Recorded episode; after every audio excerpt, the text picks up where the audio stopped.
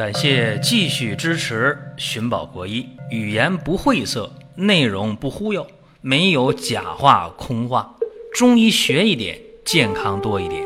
寻宝国医，求医不折腾。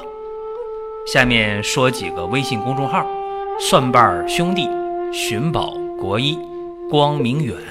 各位在公众号里，我们继续缘分。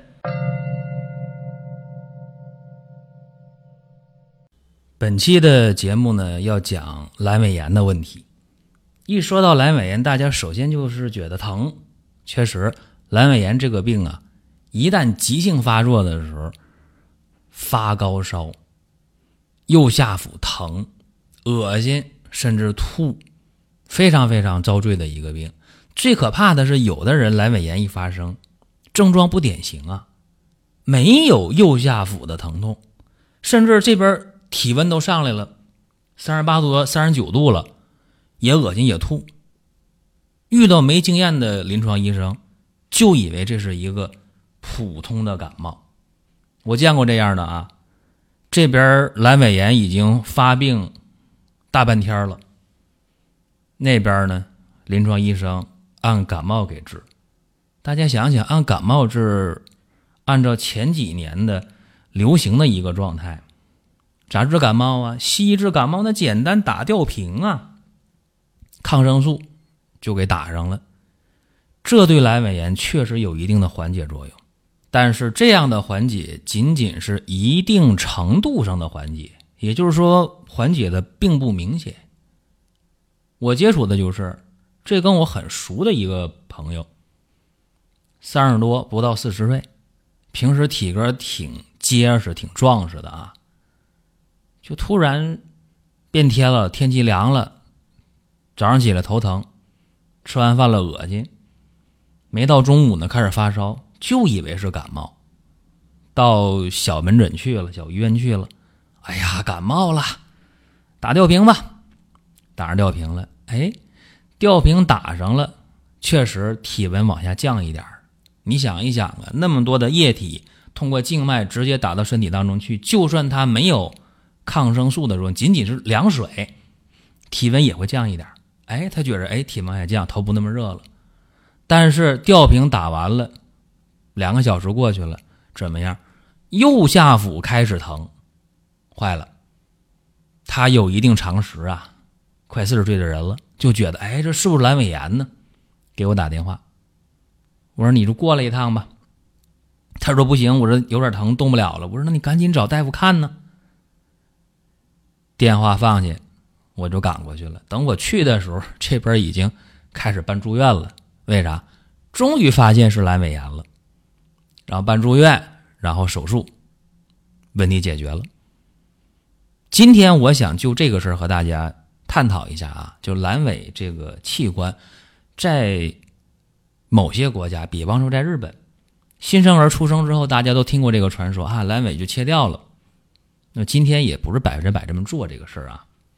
那么阑尾它有一定的免疫功能，不要以为这东西是一个多余的器官，它有一定的免疫功能。所以目前来看，人类进化以后有一些问题还不是一刀切能解决的。比方说啊，咱们人类现在出现颈椎病、腰椎病的特别多。如果放到一百万年前，大家想想，那人哪有得颈腰椎病的？人那个时候，四肢、双手、双脚全都在地上走路，对吧？那时候人的脊柱是什么？是弓形的，就这么一个弯曲，弓形的。那它就能很好的承重啊！你看今天我们有一些桥梁，是吧？怎么样？桥背是弓形的，对吧？或者今天我们看很多的大桥。弓形的，对吧？上面跑火车、跑汽车都没问题。就拿咱们都知道小学课本那个赵州桥是吧？石拱桥，拱形的，它很结实的，它承重没有问题。里边悬挂那么多的五脏六腑没事儿，只要是一个弓形的话。但是人类在进化的过程当中，你看，直立了，直立以后双腿得走路啊啊，下边这段的脊柱要往前去弯曲。那上面还有一个头呢，啊，那还得往后来弯曲。怎么样一个 S 型。所以今天人的脊柱啊，它的承重能力没有那么好了，人的脊柱特别容易发生颈腰椎的疾病，没办法，进化以后带来的问题。阑尾也是啊，阑尾在进化过程当中，有人说它是一个进化不完全的产物，没有用，可以切掉。但是呢，也有人研究它是一个免疫的一部分啊，不能切。生活当中出现阑尾炎呢，怎么来的？有人说：“哎呀，暴饮暴食，你是吃的不干净了啊，或者吃的这量太大了，或者酒喝多了，或者吃这个刺激性的食物了。”中医怎么看这个问题啊？中医说啊，饮食不节，劳倦过度，暴疾奔走，跌扑损伤，暴怒忧思啊，这都能，包括胎前产后啊，就是在整个的怀孕阶段，包括生产以后，也容易得这个问题，得阑尾炎。为啥呢？就因为这些原因，包括寄生虫啊。包括饥一顿饱一顿的，它让我们的气滞血瘀形成了，那整个胃肠道的食物传导不利，运化失失。这样的话呢，糟粕极致，生湿生热，败血浊气壅恶而成啊，这个是关键。就后边我讲的几句话是关键，也是西医呢。咱们今天一看，哦，我知道了，一切开阑尾，咋回事？最常见阑尾炎就是阑尾里边进异物了，对吧？说的再通俗一点，粪块是最常见的。那粪块进去了，你想一刺激能不发炎吗？一发炎的话，能好吗？所以西药在解决阑尾炎的时候，大量抗生素，再配上治疗厌氧菌的药，这是西药啊在治疗阑尾炎的时候一些常用的用药的思路。当然有人说，那你急性阑尾炎发生了，如果说已经到了手术的指证了。包括有的一下化脓穿孔了，那你就得手术。那我刚才讲啊，这阑尾炎出现的原因说明白了，治疗的常用手段西药，还有手术。那么有人对阑尾炎呢就有一个恐惧，说那我就不讲手术，你不讲手术，你到手术适应症了，你不手术，这个不行啊，你别怕。以前啊，我们上学那会儿啊，每个人毕业之前还能做一台阑尾炎手术呢。但是今天这样的机会啊，今天的医学生没这机会。为啥？要求那个手术切口越来越来越小啊！我们那时候切口你切五厘米也没人说不行。你今天阑尾炎手术，你切口要超过三公分的话，那这病人是可以提出异议的。所以今天阑尾炎一般情况下，只要没有穿孔、没有化脓，就很常规的一个阑尾炎切口的话，大概就是两公分以内，非常小的切口。这样的话，医学生在毕业前想做这手术，应该是没机会了。这个要求就高了。如果说急性阑尾炎啊，没到必须手术的程度，那么用西药，刚才我说，其实也可用中药。哎，一说这个，大家都怀疑能吗？能吗？能哈，急性阑尾炎其实中药也是可以的。当然了，这个需要勇气啊，考验两方面勇气，一个是病人和家属的勇气，说我能不能用中药试一下呀？第二个考验临床医生的勇气，如果说你用中药给他治急性阑尾炎，一旦穿孔了，一旦这个腹腔里出事儿了，感染休克要命了，那这个责任谁负？所以这是两方面的考验啊！但是今天我给大家讲一下，急性阑尾炎其实可以在非手术指征下考虑中药来解决是可以的，也简单，一个是外敷，一个是口服啊。外敷用什么呢？大蒜，首选是紫皮儿的独头蒜，三十克的独头蒜啊，三十克的芒硝，捣成糊，然后准备好。一大块医用的纱布，在纱布上涂上医用的凡士林，为啥呢？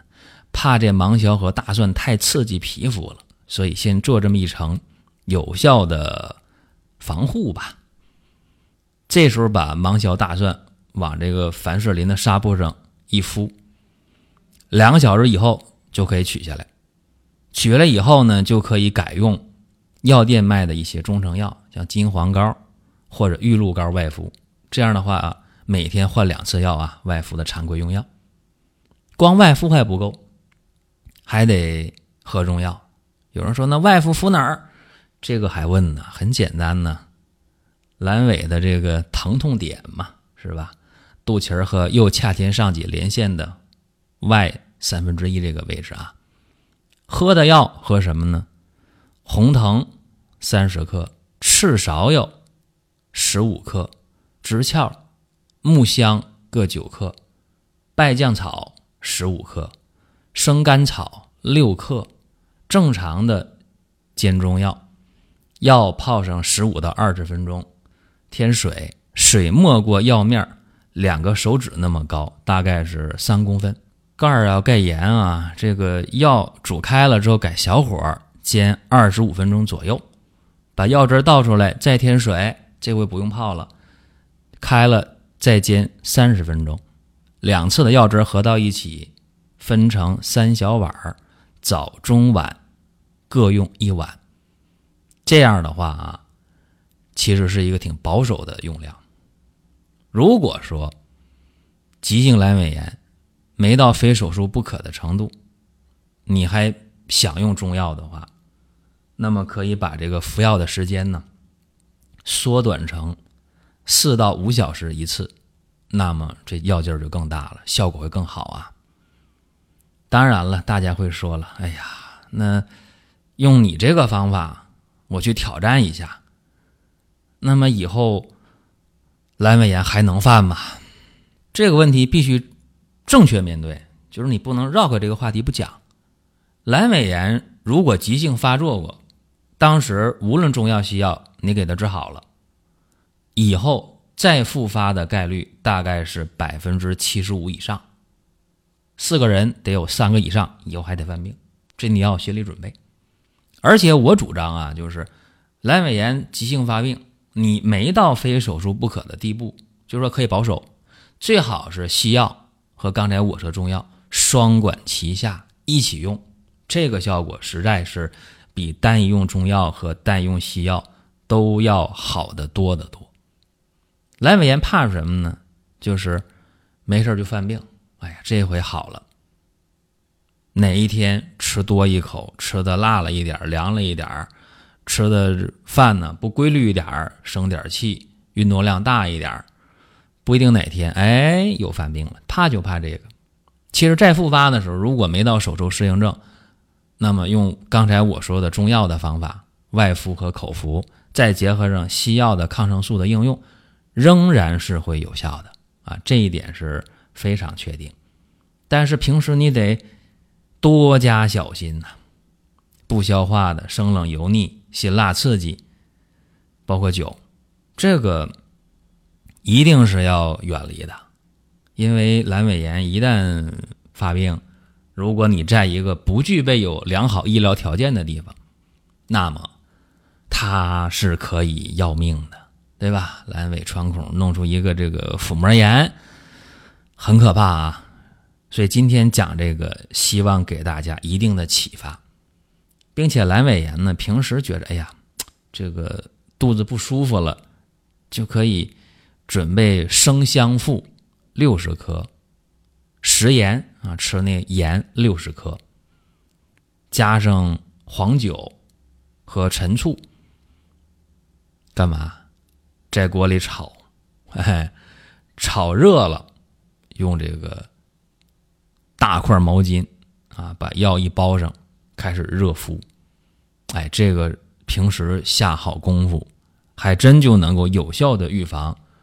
阑尾炎的复发，比如你今天就吃点凉的，吃点不消化。今天我这暴饮暴食吃多了，今天我就喝酒了。你害怕它发病啊，你就把这招用上：生香附六十，食盐六十，黄酒、陈醋一搅拌，下锅里炒，千万别加油啊！炒热了，大毛巾一包，开始在阑尾这右下腹这个位置一片啊，开始热敷吧，应该是还是很有作用的。这是今天给大家讲的这么一个小话题吧，关于阑尾炎的。但是我一直强调啊，阑尾炎如果到了手术指证了，该手术，那还是得手术。至于说今天我讲这个保守的治疗方法，那是需要病人家属同意，甚至需要你的主治医生点头的，要不然轻易不要去挑战啊！毕竟这也是一个专业性比较强的事情。好了，今天话题呢，咱们讲完了。今天是九月六号啊，提示大家。我们生活馆有一个高方节，九号结束。都知道秋季进补啊非常重要，秋季来调补身体啊，能够从内在给身体一个好的环境。尤其是鹿鞭膏和鹿胎膏，对成年男性、女性的身体调理有不错的效果。高方节期间呢，二送二，任意拿。两个品，啊，鹿胎膏两个，鹿鞭膏两个，或者鹿胎膏一个，鹿鞭膏一个都行，然后再送那两个，哎，等于说呢打对折，所以这个机会大家可以把握一下。好了，各位想听什么可以给我们留言互动，下一期节目接着聊。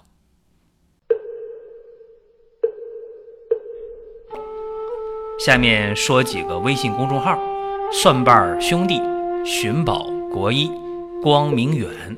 各位，在公众号里，我们继续缘分。